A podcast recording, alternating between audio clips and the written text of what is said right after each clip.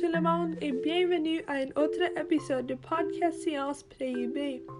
Je suis Olivia et aujourd'hui nous allons discuter la question quels sont les divers facteurs limitatifs qui influencent la dynamique des populations.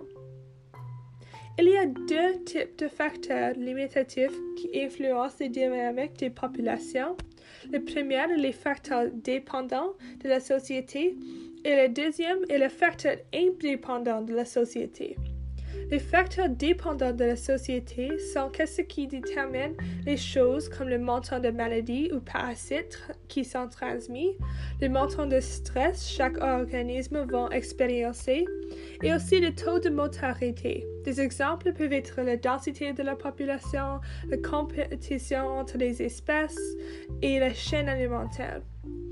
Le plus de facteurs qu'il y a, le plus complexe d'autres niveaux de trafic serait à cause qu'il va avoir plus d'options variées pour les nourritures, alors ceci va attirer beaucoup plus d'organismes. Il y a aussi le montant de ressources et énergie qui sont disponibles à les organismes. Et aussi, maintenant, les facteurs indépendants de la société sont des choses comme la guerre, les inondations, la sécheresse et les températures extrêmes. Ils sont des facteurs qui ne dépendent pas de la taille de la population. Des exemples peuvent être la guerre, les incendies, les inondations, la sécheresse et les températures extrêmes. Eh bien, c'est la fin de l'épisode. À la prochaine fois, nous parlons de la graphique des dynamiques des populations.